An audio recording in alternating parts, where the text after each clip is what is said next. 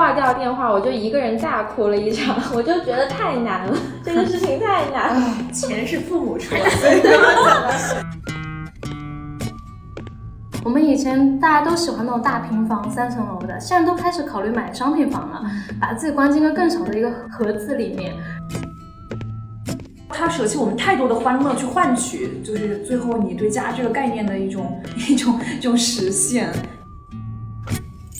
现在大家想就是自己更独立自主一点，就会觉得有一套房子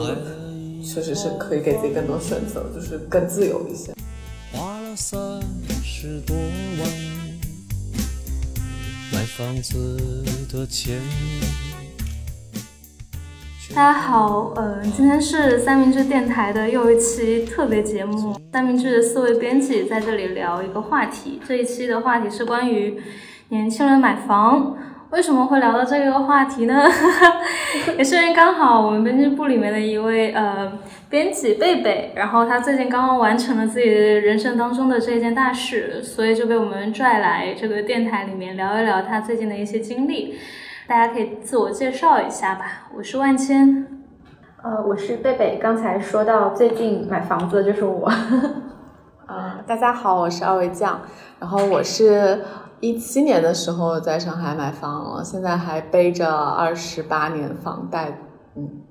嗯，大家好，我是胖丽，我觉得应该听到我名字就知道我是不可能，就是现在有房子的那个，为什么？嗯，就有因为有帐篷啊，对，就是可所以没有房子。嗯，就是在这里，嗯，我跟胖丽是属于这个无产阶级代表。对对，然后奥维和贝贝都是这个有产阶级代表。就是先先先谈谈看贝贝这一次买房的这个经历吧，因为其实你上次跟我说，哎，你决定买房了，好像还是那个时候是八月。中旬八月下旬的时候吗？就是你刚才说完成这个事情，其实它还没有完成。以这个手续来说，我们买房的手续才刚刚开始，后面还有很多，比如说要找银行办贷款这样子的手续还在进行当中。我们考虑买房子是在今年二月左右，所以说其实到八月的时候，我们已经看房看了半年了。嗯，对。当时是怎么想到说，就有有这个勇气想在上海买一套房？我觉得这个可能是一个多方达成的共识，就是我们的父母他们觉得说这个是你们计划中的下一步，然后我跟我先生两个人也觉得好像是的，对。所以，但是你们等于说，其实是在领证之前，先二月份先谈了买房嘛？对，我们是先讨论了买房的这个事情。嗯，哦，我应该是先结婚，然后再考虑的。对，但其实我们领证的时候也有考虑这个因素吧，就是因为领了证之后买房就是。各种都方便一些嘛。我们决定要买房也是有很多因素嘛，其中就是呃，可能可能比较突出的一个是关于停车位的事情。呃，之前我们在上海是租的房子，然后那种老小区里面它就是没有地下车库，所以就只能停在小区里面。租户的话，其实他是没有给停车位的。我我们家的车就没地方放，家属他上班就就比较麻烦。那因为这个事情，就是他就动了说要买房的念头，嗯，这是一个可能就是推动我们的一个因素吧。嗯嗯，就是好像这个决定的过程都没有经历什么特别纠结，或者是我觉得好像我们都是这样。对，然后当时我我我其实觉得租房和买房对于我来说，就对我的生活不会有很大的差别。就是我的生活方式什么并不会因为这个改变，但是我大概算了一下，就是你在上海租房一个月，就是我们两个人也得花可能三三四千。你买房之前的租金大概是就三千多，不到四千。哦，那时候住在怎么样的一个环境里？在普陀区，然后其实挺方便的，但是是老小区，所以房子也就是多大呢？就一室一厅。哦，对。哎，那跟我一样，就是我现在也是租在一个老小区，然后也是一我。我其实也挺喜欢这种小小一点的房子。嗯，对，就我觉得够了，一室一厅真的够了。嗯，但是我我当时其实觉得那样状态也挺好的。但是你想，就是说你租金一个月三四千，呃，就是这笔钱是你花出去，你的没有什么回报，它不是一个投资，它就是一个租金而已。但是买房的话，你每个月还房贷的那个，其实也呃，我们现在就是扣掉公积金什么的，大概是七八千的样子。就虽然是高了一点，但是你这是算是一个投资嘛？你你投什么呢？这是房子，不动产呀。就对，是但房子你也不会将来它就就是说把它拿着然后你呃拿着，所以就是它嗯还是一种就是占有嘛，从那种经济上概念来讲。对，但是但如果比如说，我嗯觉得房子是你有了两套，我觉得它才可以成为一个投资的一个概念。当如果这个房子它只有一套，而且是你自己住的时候，我觉得它就不是一个投资的概念了。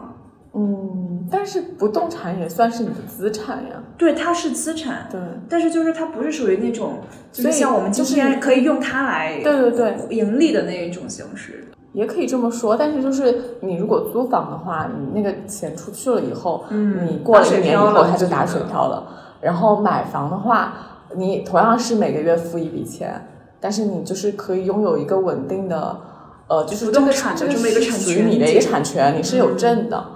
对，这种就是可能现代人 还是需要这样一个，就是让你心里更安心的。嗯，但是当时你们决定买房的时候，会觉得当时买房的门槛对于年轻人来说已经太高了吗？对啊，对的，我跟二维情况是比较类似，就是我们都得到了父母的帮助，嗯，这个也是一个让我们在买房的过程当中没有那么多纠结的一个原因。对，很重要。对，但是就 如果不是因为这个，就不会买房。可能没有。但是那那个时候你们会跟你们的父母达成一个什么样的那个协议吗？比方说首付都是父母出，还是嗯，呃房贷自己还这样子？是的，嗯因为就是首付是真的是蛮大一笔钱的，我觉得靠我们也给不了多少，嗯就这就我们工作也没几年嘛。我觉得这个可能是目前大部分年轻人的那拿了一笔父母的给的首付之后，会觉得心里面产生一些什么样的变化吗？嗯，其实是这样子，就是我刚刚说到，呃，买房这个决定，它不是一个两个人的决定，它是和双方的父母共同达成的一个共识。在我们真正决定要买房子之前，其实我个人的感觉是，父母的意愿更加强烈。我我就是最近呃，就是聊到买房子，因为我之前其实就在关注，就是一些人类学家在研究，就是中国现在的一个代际关系的一个变迁，然后就会发现，就是其实呃，看起来好像中国这样一个改革开放。呃，它把这个经济的，就是家庭之间经济结构，我们可以自己去工作，变得更松散了。但其实代际之间的联系会更加强。我后面就想了一下，为什么？因为好像呃，我觉得父母那一代和他们上一代的这个代际关系可能会弱一点，但是我们这一代，我觉得和上一代的关代际关系可能会更强。当然，我这只是基于我个人的理解，呃，因为他们那一代，父母那一代，他们的获利就是从改革开放这这这这个几十年。但我们已经似乎很难，就是像他们那样，就是很快的去积累到这个买房子的这些呃财富等等。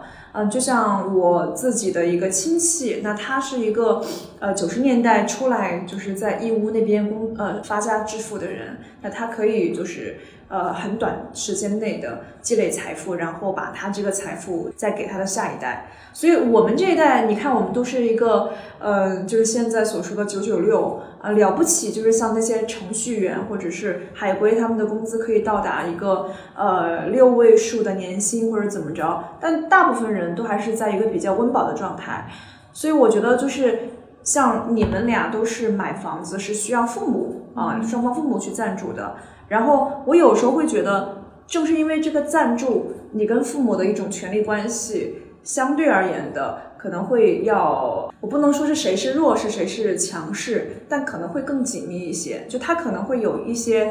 就比如说会可以催生啊，或者说，哎呀，那我我我可以进入你的家，然后对你的家说你这个地方不行，那个地方不 OK。这这是我的感觉，就他他可能对你的私人空间或者你的自己的一个私人权利的侵占，可能会相对而言更多一些。但只是从一个宏观的角度，每个具体的也是会不一样的。嗯对，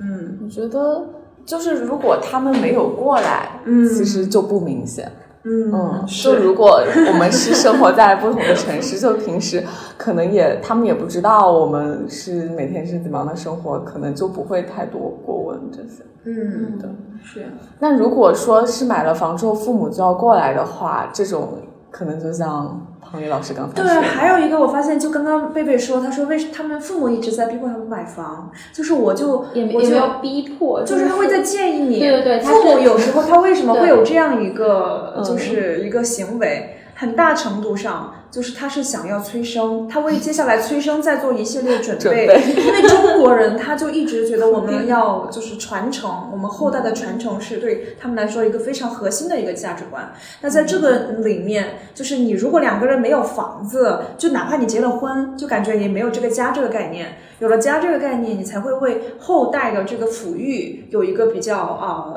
充足的准备。所以好像就是你两个人有房子，然后你慢慢建立一个小家庭，然后你考虑生孩子，对他觉得这个过程就是是一个在形式上会就是加速你们身份的一个变化，加速对你们就是抚育下一代的这样一个呃行动，这么一个行动，嗯。对，就算他们还没有口头上说，应该也是有这样的想法的。对，提到父母那一代，还让我想到说，我自己的父母，他们可能经历过那种，因为他们是从就是我就是老家在湖北嘛，他们从湖北在呃改革开放之后，他们其实是我觉得他们下了一个很大的赌注，他们到了南方。因为当时这个对他们来说真的是一个非常未知的事情，不像现在，就是年轻人好像去另外一个城市工作是一个不那么难的事情。嗯但当年像他们，像我爸爸，他是一个高中老师，那他从这个体制里面出来，对于他来说，他当时那种漂泊感一定是比我们现在要强烈很多的。呃，我爸爸妈妈他们在珠海安家的时候，他们也没有享受到那种分房子这种福利，也就是我们家第一套房子就是他们自己自己工作努力赚钱买的。然后他们可能会觉得说，像我现在的情况，就是我从珠海又到了上海，我觉得以他们的立场去想，他们可能也会觉得我身上有这种飘在外面的感觉，所以他们可能也很希望说帮助我买一套房子，然后在这个城市里安家。还有一个，就通过你刚刚讲的，嗯。我就想起来是中国的户口制度，就是你通过买房，然后获得当地的一个户口，然后你就有了一个新的一个当地的身份，就这也是一个我觉得很多人你就是想在嗯、一线城市或一个更好的一个呃城市。去选择这种房房产的这么一个理由，对，就户口对人的一个很多是先落上海户了是要对对要先有户口，但很多地方就是你要有你要买房才可以给你嗯入户，有些是对他可以让你再做一些其他的事。对啊，嗯我们当时嘉兴是先买房才能落户啊，嗯不过那个好早了是。但你房子也和你孩子将来的学区房啊，你的你将来的什么上学这些是都息息相连的。下一步了。对，所以它是一个经济规划，它它它它就是你，就是变成了你你的你的下一代，然后你将来的未来的呃一系列的一个福利的一个 一个最基本的你必须要拥有的一个核心。所以我也会想到，比方说，如果真的是一个独生主义者在上海，他要怎么去规划他自己接下来的这些东西？我觉得很多生孩子也还好吧，就是你知道吧，有些可能买房的话，对孩子就是将来会觉得说要上上学，上学就必须要你是这个片区的啊，然后你才能那个。但如果我不生孩子，嗯，那就去你们家旁边打个帐篷吧。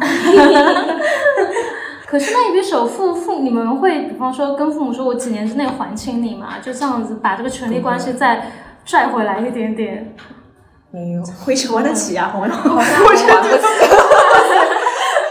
想在上海买一套房子，上海的那个价格就是像你们那边买的一平米多少钱？呃，啊，你说现在的对我们之前看的都是大概四万五、四万七这样的是呀价格。对啊，你想，就是呃，现在年轻人，你不可能在，我觉得十年内都不可能，就是两个人凑个就是两三百万或者一两百万，我觉得很难的。对就，对，其实父母可能也没有说想要花，但是就是有可能这一笔钱就要再算到下一代头上去了。就是当你有了孩子，你要去给他们准备这样的一些基金吧，算是。就是其实你就是把上一辈给你的，然后你又给，对，所以就有一些那个社会学家就讲，中国这样一个代际模式是一个剥削模式，就是说我们我们其实下一代给到上一代的那种给予是很少的，嗯。都是上一代给予下一代，然后上一代他还会给予你的下一代，也就是呃就是丁呃甲代给予嗯。乙代，然后再给予丙代，然后呢就是呃。就是丙代，然后再去就是对呃我们这一代乙代进行一个补偿，就中国有一个这样的一个呃这样的一个是费孝通提出来的，就是一个这样的一个一个一个嗯代际间的一个关系模式，嗯嗯，所以你刚才说到我们父母那一代，他跟上一代的那个关系，我感觉好像就是想一想，真的是这样的。因为我们父母那一代，很多人他们是在自己就是改革开放之后，通过他们的奋斗，他们还能给他们的父母换房子，对对，好像我们现在就没有这样的能力了。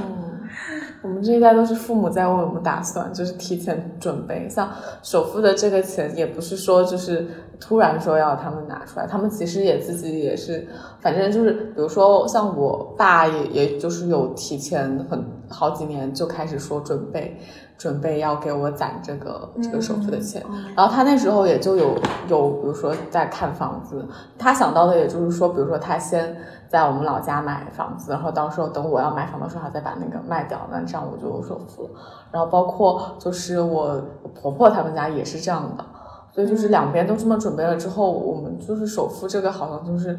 到了这个时候，自然就会有这样一笔钱，就一切都很顺利。嗯，是。所以好像对你们俩来说是很顺的，但我觉得就是房子永远和这个婚恋市场是紧密联系在一起的，特别是我们这一代，就是我们这个已经正值婚恋的一个黄金的一个时候。然后我觉得你们俩就属于那种家庭可能条件比较好的，那你像我的家庭，或者是像我所生活的农村，那其实房子这个事情就已经是一个非常大的一个负担，或者是呃你对个人的一个婚恋状况的一个一个阻考虑的一个阻碍。就是你现在出去，就是说你的彩礼能给多少多少钱，能给能不能给得起？然后呃，你有没有房子？呃，不仅仅就是说是男方会呃觉得说啊、呃、看男方有没有房子，就现在也会看女方有没有房子了。就他不像以前说女生要找一个金龟婿怎么怎么样，就现在好像变成了很多男孩反而还觉得啊女方呃互相可能对嗯互相就是这样的一个嗯，所以所以对于我来说，我会觉得啊。嗯，像我这种没有没有任何房子，家里也给不出我任何钱来进行补助的人，那可能我会对我在中国，比如说我把自己放置在中国婚恋市场，我会觉得这是一个我完全没有任何竞争力，然后不会有任何任何人就是他来呃会挑选你那这么一个，因为他已经成了一种呃好像一种呃婚姻的一个投资买卖。那在这样一个情况下，我觉得很多像我这样的，就是通过。教育，或者是通过一些其他方式走到城市中的一些农村孩子，是一个非常艰难的一个局面。而且我觉得这里面可能还有城市的这么一个问题，就是你当你在决定要在这个城市买房的时候，其实基本上决定你之后后面很长一段时间都要在这里面的生活了。嗯，所以就是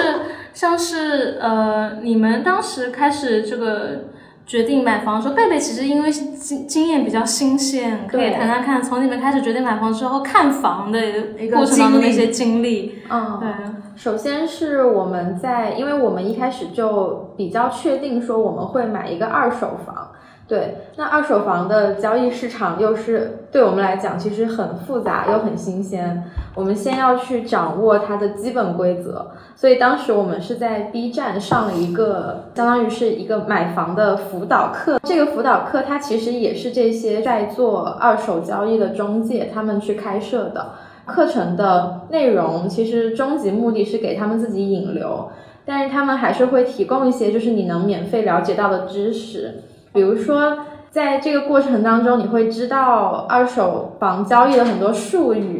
像是呃满五为一这种，我不知道你们没听过知不知道什么意思？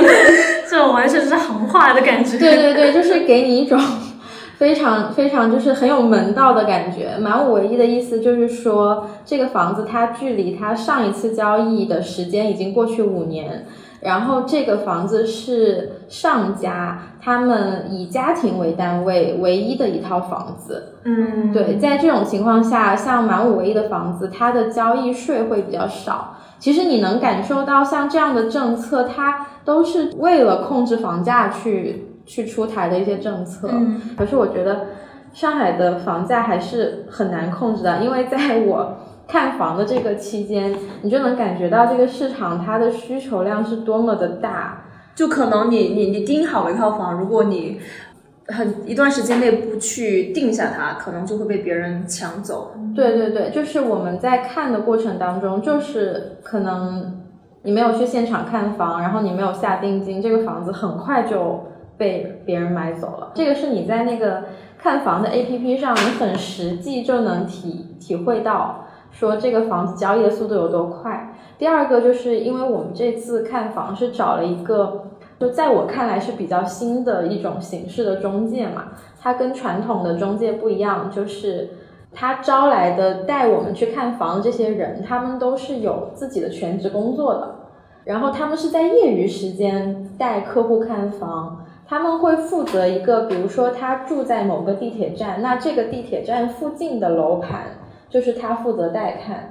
这种中介形式就能让你感觉到很多很多。原本跟这个房产交易没有关联的人，他们都很积极的投身到了这个这个工作里来。对，带我们看房的这个小伙子，他是一个在宜家工作的一个纺织工程的工程师，然后他就告诉我们说，他的小孩出生才十三个月，那他也是希望在业余时间可以赚到一些那个资金来源。对对对。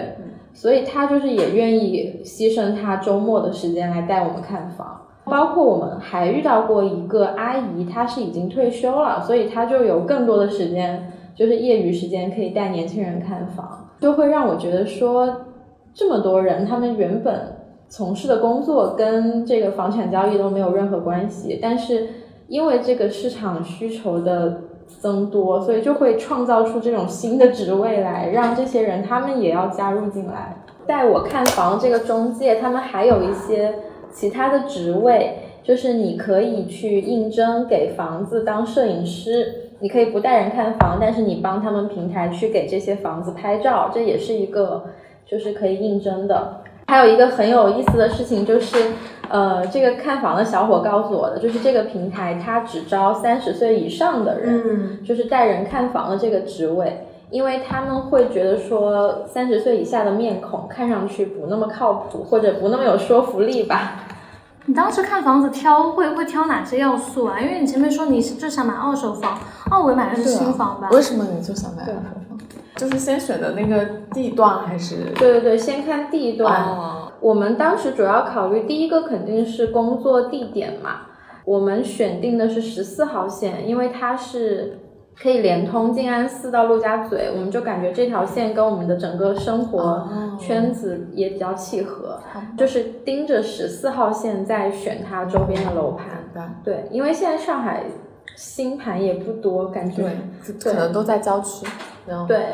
后对嘉定，嗯哎，你也是嘉定区，对对对，我们两个都对，都嘉是定大家庭。嗯。但是我就比较偏一点，是因为就是家属他上班在更更远了，就是在 上海的非常非常郊区的那个嘉定安亭那边。对，所以当时买房就觉得那就靠他那边吧，这样也会便宜一点嘛。嗯，然后就是也是先选的地方，就大概划了一片区域，然后那边又有十一号线，十一号线是我上班也是十一号线，然后对也就是连通，就跟你一样的。对，所以就是先选了地方，然后因为我那边是一片新的区域，都是新楼盘，嗯，我去过。所以就是很自然的，就是那就新楼盘呗。对，那你大概看了多少套房子？其实我们实际看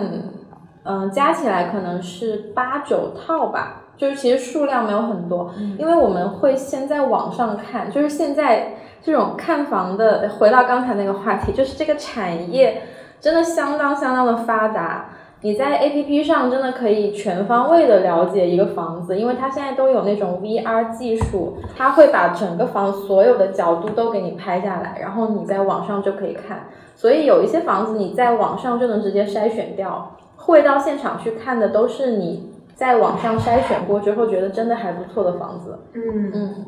你的筛选标准有哪些啊？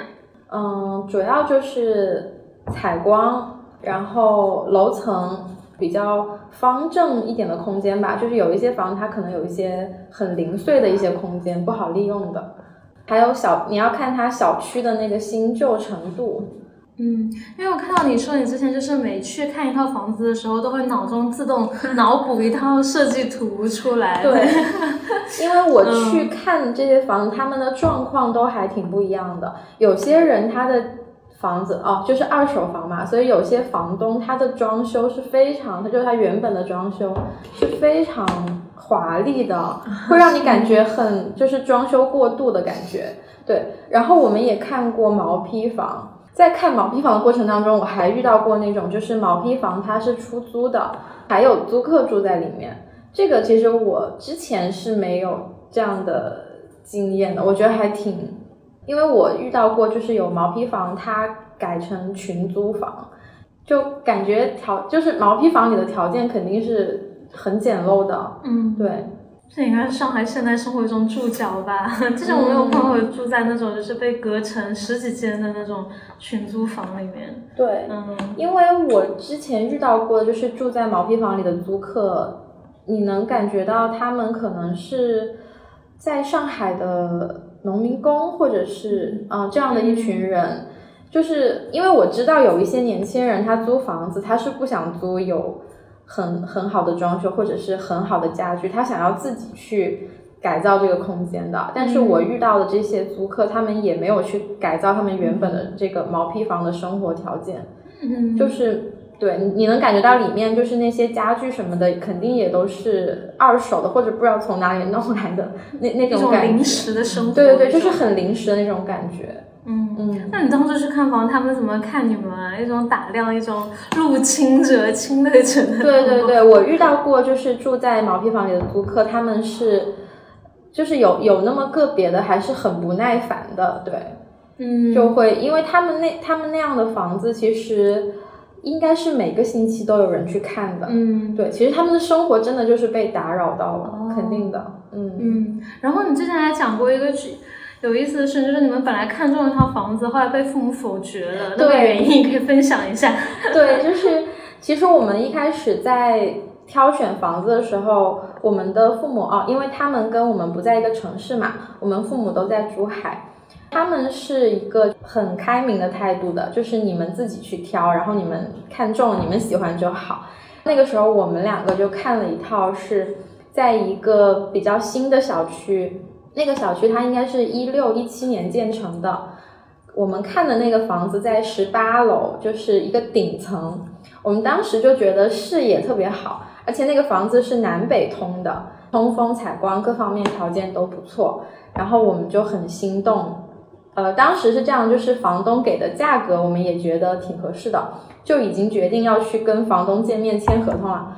就我记得很清楚，那天晚上在那个小区门口，我跟我妈打电话，然后把这个房子跟她讲过一遍之后，我妈就没说什么，她觉得嗯可以可以，就是你们喜欢就好。然后就在我回去的地铁上，就还没有过多久，可能就过了半个小时的时间，我爸就给我打语音，他说。他说怎么可以？他说怎么可以买十八层呢？然后我当时还没有反应过来，因为可能我真的对这方面就不是很敏感。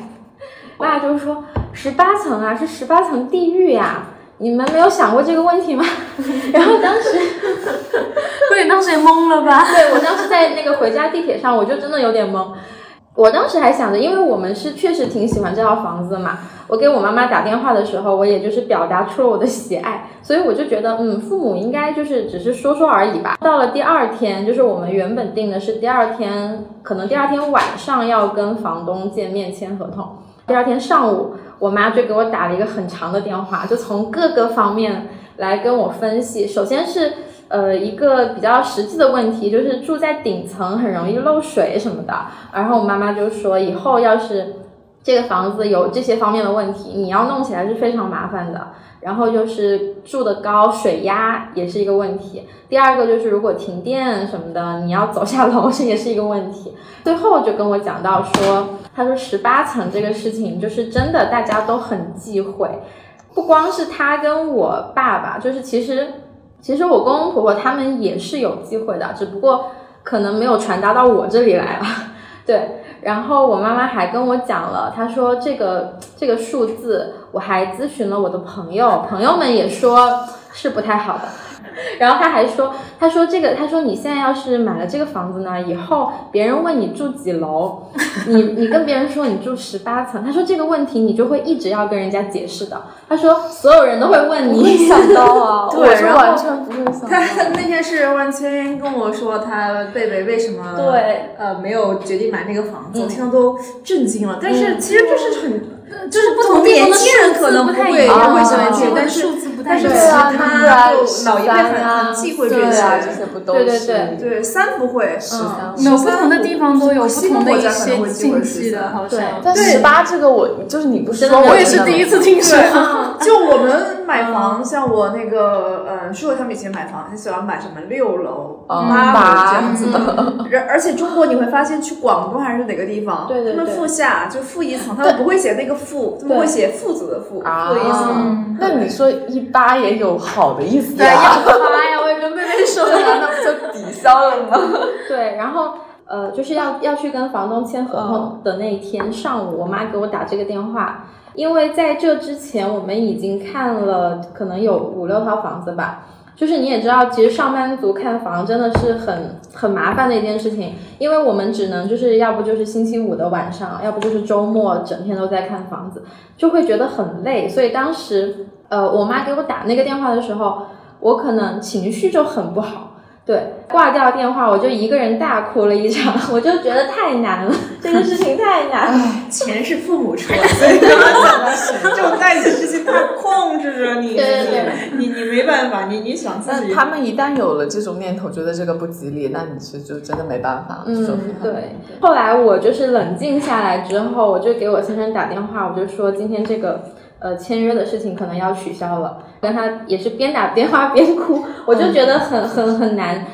呃，我冷静下来想了一想，就是说，因为这个事情可能也像胖丽说的，因为你爸妈出了钱嘛，所以其实他们确实是有这个 发言权。然后我又觉得说，可能这个事情确实是一个，嗯、你们共同做出的决定，所以说最终挑挑的这个房子，可能确实最好能。不不说让每个人都满意吧，但是就是尽量他获得了最大多数的同意，对。然后我们仔细思考了一下，可能比如说像顶楼这样子之后，确实会遇到的一些问题，然后我们又只能回到我们的看房 APP 上找新的房子了，对。那我当时买房有碰到这种问题吗？我们还好，就也没有比较太多，大概就看了三个楼盘。这么斩立决，你们楼盘嘛，就是嗯它都是就是只能给我们看一个样板哦房这种。有一个是就是更离城城区更近一点，就在南翔那边会贵一些。我们那个在嘉定新城就会就是每平会差价大概有一两万的样子。对，然后那个南南翔那个就是它是好像是精装的，然后设计的也蛮好，那个小区也很好，然后就在地铁站旁边，就各种都还蛮好的。然后我们那个就是离地铁站大概有一点几公里，然后呢，小区也就是它其实是一个当地，就是那个房房地产就是不是一个很有名的那种。这两套我们比较了一下，就是在这两套里面纠结了一下。然后后来是因为南翔那一套它要摇号，然后我就很怕麻烦，我就在想，啊那就是如果摇不到，不就是你花了很多心思去啊去选什么的，然后后来什么就是如果摇不到什么都没有，然后我就哎干脆就就买另外一套，就这么就决定了。所以你们完全是自己买，就是也没有中介，嗯，没有找中介呀，就是嗯我觉得可能看新楼盘主要就是自己看嘛。对，因为新楼盘就没有那么多。然后我们是有在那个签合同之前，是父母他们就是双方父母都有来看，然后就是他们也有就是也有提出一些什么 这里不好那里不好，比如说离地铁站比较远，然后我们就表示没关系，就那将我们觉得没关系，他们也觉得还好嘛。所以他们签房仪式的时候是第一次才看到你们选定的房子是什么样的吗？啊，我们之前有有给他们大概讲一讲，哦，对，嗯，然后他们是来这就是亲眼看过，觉得还是 OK 的，然后我们才签的合同。哦，那我们是就是我们后来就是我现在选定的这套房，我是发了一个那个线上 VR 的看房链接，好厉害！对，所以我我就是说，因为我之前对这个行业完全不了解，嗯。然后这次有了这次经历之后，我就觉得说现在真的是。不管像我刚才说那种新的就是雇佣形式，还是这些技术的发展，嗯。大家真的为了这个房子 就是真的是各方面都在支撑着这个房地产市场。对，嗯当时就是一个线上的那种 VR 看房的视频，然后它可以有一个解说，所以当时我妈直接点进去，就等于说到了那个房子里一样，然后就有一个那个中介给她解说这是什么，然后格局，对，所以我妈就这样就这样看了一下就定下来。那我们聊一下这个没房一族。我问一下万千，就是你对于，就是你将来会有一个买房打算吗？或者说你会觉得这个房子，如果你自己的一套，会对你来说意味着什么？我觉得这个问题就是，其实对我来说，在我的规划里面觉得好遥远。就说实话，这感觉真的还是很遥远，跟几年前一样只要。结婚了就不遥远了，我发现。对，像没有结婚就遥远的跟那个天边一样，跟几年前没有什么改变。对，但是呃。因为我我就是我觉得可能你们的状态也是这样，在没有房的时候，你觉得你对房子那个欲望是很低的，而且又觉得它它它因为价格太过于高昂了，我觉得好像是女孩子对对房子的欲望低一点，而男孩子就是男孩子作为好像一个中国这种家庭的核心，他要去组建家庭，然后他对房子的这种占有的欲望是比女孩子要强很多很多。他如果有一套房的话，他相当于在那个市场上对有资本了，嗯，对，是。但是因为我跟胖丽还有一点点不同，就是我们家小时候在老家是有一套房子的，所以对我来说，我那个房子，而且又作为一个独独生子女嘛，其实我心里面总、总觉得再不济，你就回到老家嗯去住那一套房子。我们家放在三层楼，哇安装一下。什么？豪宅。只有三层？我怎么不知道这个我小？时候一直觉得房子是一个，就是大家好像都都会有随便随便都都能住，而且我们那个时候是自己盖的房子，你知道吗？啊是自己盖的，所以你你小时候好像看到一栋房子那么盖起来，你会觉得哦就就这样子嘛。后来我们来到嘉兴之后，因为我要初中读书的时候，我们才不得不在那个嘉兴买了一套房，然后迁我的户口过来嘛。然后后来那个房子就是特别，就是很差劲，是在于说说经常下水有点问题啦，弄弄什么什么什么啦，就会觉得那种工程真的特别特别的豆腐渣。我觉得很多这种城市里的那种新房，尤其是可能是在二零一零年之后，他们说建起来的很多新房其实都会有各种各样的隐性的这种问题的，住起来是非常非常头痛的。所以对我来说，我就一直觉得说。如果我只是自己一个人生活的话，我不一定要有一个房子啊。然后你再不济，你回你你回到家，你还有一个至少是有个能够遮雨的一个住宿。你再往前，你好像也没有必要，好像把就是也没有能力吧，把自己就是在上海安安顿下来，对啊。对。嗯，所以如果真的要等到那一刻，就是如果这个城市只能给有房的人，那你可能也不会在这个城市待久了，就是那种感觉。嗯，我家的情况好像跟你们都不太一样，就好像和你们讲起来，你们好像是在一个中国很现代的社会，就是去谈论这么一个房的事情。像我家也会因为房子这个事情，呃，就它也是我我我们家的一个中心问题，房子。呃，因为我们家还是以前的那种老房子嘛，还是那种木式结构，因为我们土家族，然后就整一个一就是三三兄弟的，呃，以及我爷爷奶奶都生活在那个呃那个就是木楼里面。之前的话，就是我们家在我们村子里面还是非常有地位的那个，就是那个户，呃，但是到现在，就是农村它是以你的房子来评判你的家庭的，就是你的房子好不好看啊，怎么样？然后近几年就是呃，大家的收入会好一点，然后很多人是盖了实房子，就把以前的木房子拆掉了。但是我们家呢，就还是保持着原来的那个木房子。从最开始就可能村里面有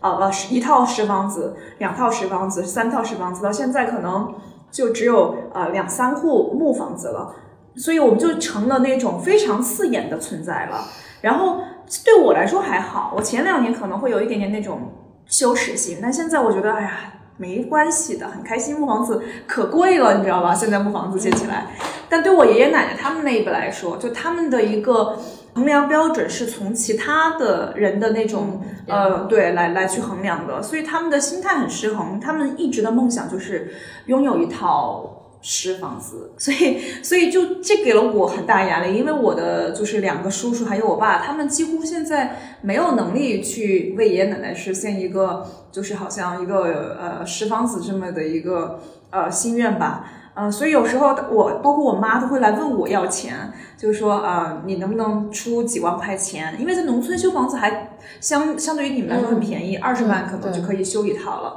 他可能就会问我要几万块钱，说你帮一帮。然后我们一起把这个房子修建好。就它这个房子在一个农村的这样的一个象征和一个地位是很重很重的，嗯，所以我有时候就会有这样的一个呃一个负担吧，就说我要给他们一点钱，然后让他们去修房子。所以这是这是还蛮有还蛮就在农村，我们这个靠靠教育出去的一代，呃，可能我们我们还需要反哺他们，就这是一个有一个不同的一个现象，嗯。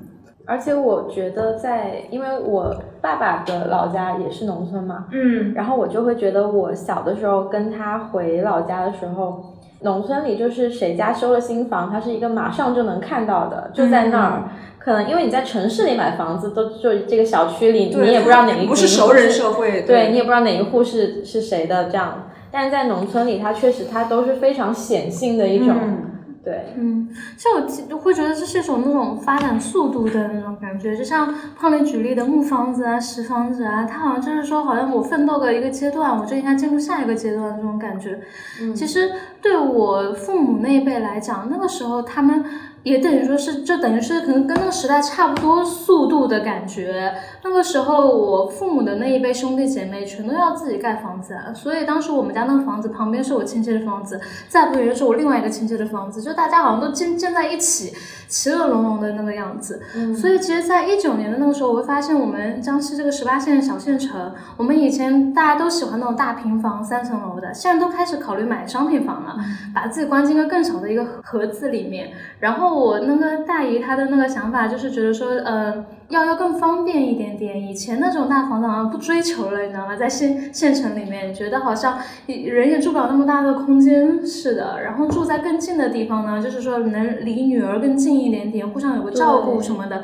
然后现在我妈那一辈，他们几个兄弟姐妹，因为我外婆有八个子女，然后他们可能五个兄兄弟姐妹就考虑是不是要抱团养老，住得更近一点点。对，然后小一点点也没有关系，然后也在看那个小城市里面的商品房。嗯，所以我刚刚觉得这个与一个我们所在的地域，包括它这个里面的一个呃社会关系是有很大的关联的。农村它是一个熟人社会，我们城市是一个陌生人社会。那么在城市买房，同时要和它当地的政策，然后以及这个城市公共空间，还有它的规划等等相关联起来。我觉得就是我们中国人对资产，特别是对这种不动产的这种追求，一直是还蛮重的。嗯，有我我当时我记得我在北京那边的时候，就是也是因为你是外来人，或者说你是没有房产的，你是不是业主，你可能会面临被驱逐嘛。不就有本书就是写美国社会的，就是叫《扫地出门》那本书，就是你如果不是一个业主，你不是占有他的人，就是你可能即将面临一个被驱逐的概念。所以每个人都在就是去追逐，就是我们要去占有它，我们要去呃成为它的业主，就就就好像就是谁说过的，就是我们人在这个变成人在这个其中就双重异化了，包括家这个概念，就好像我们哎呀在大城市拥有一个家，然后它是美好的，怎么怎么怎么样，但但但其实你会发现，就是我们对就这个东西的一个追逐，已经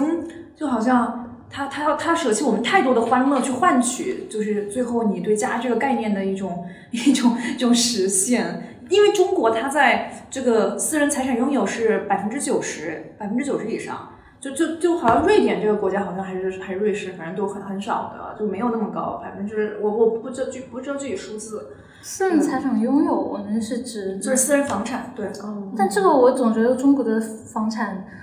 它其实产权只有七十年啊！你要想，它七十年之后这个也是一个很有对对，很搞的一个事情。我觉得我好像在蛮小时候有这，就是那个那时候开始有这个概念，我就一直对这个东西是有一种不安感的，所以我不觉得买房子就是自己能够拥有的。然后我觉得可能在我们上一辈的时候，那个时候大家通过工作好了，你通过一些嗯工工作手段去赚取钱，然后你换到了一套房子。但是现在房子对我们来说完全是一种资本的游戏啊，就是你不可能通过那种脚踏实地的工作，然后你好像把再把你的工作成果换成一套房子，这个东西已经不对等了，这个想象已经被打破了。对，它变成一种资本的这种博弈跟游戏。对，我们对比过来看，就很多呃欧洲国家、福利国家，他们是一个就是倡导人人有房住，就他不一定说这个房子是属于你的，但是你可以有这个钱住，然后你没有钱的话，你有一定的就政府它的补贴房或者怎么样的。然后好像很多欧洲那边一些国家啊，它都好像是。很就当地的人，他都没有说要买房这个概念哦，他好像都是租房这个概念。嗯，就这个好像和 咱们就不太不太一样。对，嗯，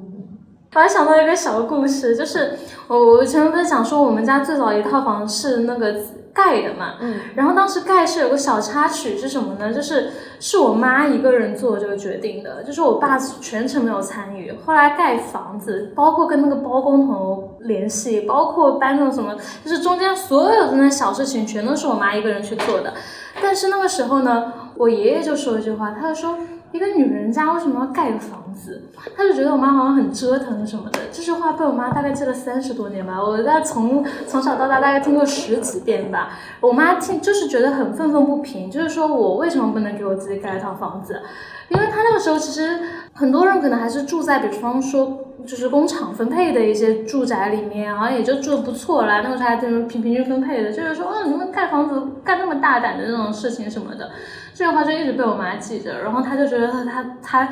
我我现在想起来，我是觉得她做这件事情还蛮伟大的，她自己去做那个事情。对啊，对，但是但是我然后然后她还说，我小时候住在那的时候，我就跟她说，哎，我说妈妈长大之后要给你买个别墅，然后我妈有的时候还用这话来嘲笑我，我说你还是忘了这件事情了。所以通过你这个事情，我想起以前我们有个短故事学员叫金离，然后他当时要写的一个故事，就是他妈妈就是一直都跟他说，我们女人一定要有自己的房子。然后所以他妈从小就开始去倒腾，然后去倒卖房产，然后自己去弄，然后他也有了自己的房子，他姐姐有了，然后他现在在日本是自己买了一套就是那个无印良品好像建的，然后他自己现在也是在做一个房产的一个中介类似的，然后然后就他就对。房子这个把玩，就是已经让他就是积累起了财富，而且他在婚姻里面，或者说他在对自我的认知里面有很强的这个高度认可和话语权，就这是一个，就是呃很多时候呃就是包括现在现代女性也跟自己说啊，我不管怎么样，我自己有套房子，然后一个私人的，我觉得这个也是对啊，现现在很多就算不结婚也会考虑自己要买一套房，对对。对，我有我有同学朋友，就是他们也是，就是还没有结婚，但是已经在在看房子了，就是买一套自己的房子，就是房产证上就写自己名字的人，嗯，就确实是会让自己更独立啊，就不会说，比如说如果你要结婚哈，遇到一个他他有一套房子的。那这种就是就好像是你高攀了他那种感觉，就对，就是所以现在大家想就是自己更独立自主一点，就会觉得有一套房子确实是可以给自己更多选择，就是更自由一些。嗯，对，当时他的一个妹妹还是姐姐就一直在说，我一定要拥有自己的一套房，他觉得有这套房之后，他一切他就可以去有一个。不急不徐的这么一个心态去跟别人谈判嗯，所以就婚姻是也是筹码。我刚刚买房的时候，有一个朋友，他就问我，他说，就他听说我买房子，然后就问我，他说，他说三明治鼓励年轻人买房吗？哦，因为他知道我在三明治工作嘛，然后我就说，呃，我就说三明治鼓励大家自己做决定，然后为自己的决定负责。来说，我已经有点那种就是破罐子破摔的那种，就是我不希望，就是我为了这么一个啊，我一定要有套房子去奋斗和实现。就我拒绝去参与这个游戏。就你说我是能力不行也好，说我吃葡萄葡萄酸也好，当然我渴望有，但我更多觉得老子不跟你玩儿，滚吧，我买帐篷。对，但这是一个安慰自己的心态，就你还是会渴望，因为小时候就看那个交换交换空间，就很对。就知道对这个女生不知道为什么对家的，我就真的对家有一套那种就是打扮装扮他对，而且我有那个能力，就就是把我的家装扮的还好看的那种。嗯胖老师是真的很会。对，就我家一个小木房，对就是一个小角落，很丑的，我会把它通过我自己的一个审美各方面，把它装扮的还可以，就符合我自己的一个要求。就这个是我我觉得我对它有个执念的一个方面，但其他的，因为我觉得好像目前看来很困难，所以就只能不要去想它。阿 Q 精神胜利吧。那你们觉得现在你们的就是包括贝贝好了，你成为这个有房子之后，生活压力会更大一点吗？开始还房贷啊什么的。因为我现在还没有开始还，就是我们这个手续还没有走完，所以我还没有进入到那个还还房贷那个状态里面。对，那你心态会有什么变化吗？就是如果我在想象我是牛，嗯，喂，我也有套房了，就是那种感觉，你会有吗？就突然觉得好像，就心中稳了很多，你会有这种感觉吗？稳的那种感觉倒还好。我我考虑的就是可能，就比如说你要是有还那个房贷要还，你之后就不能轻易的失业了。嗯对，就可能还会还是会考虑这方面吧。当然，就是你你要有一个房子了，然后这个空间你想自己怎么去装扮它都可以，这个还是会就是会想一想还是会觉得很开心的。对，嗯。我觉得属于就是人生一个成就达成了，就是 买房，这确实是对人的一生里面算是一件比较重大的事情。对，你就觉得好像啊，比如说结婚是一件事情，啊，买房是一件，就是你都就像打了一个勾，就你的 to do list 上打了个勾的感觉，就是你打勾的时候还是很爽的。所以我觉得现在为什么有一款游戏为什么那么火？就是万千竟然在玩那个。动物森 友会，我们在里面有建岛，可以建房子，满足我们这种在现实中 买不起房子的人去建在虚拟世界里面建一座小岛，建一座自己的房子吧。嗯，那好，今天的那好，我们今天的这期关于房子的播客就到这里。那我们晚上动物森林里面相见。动物森友会。动物森友会里面相见。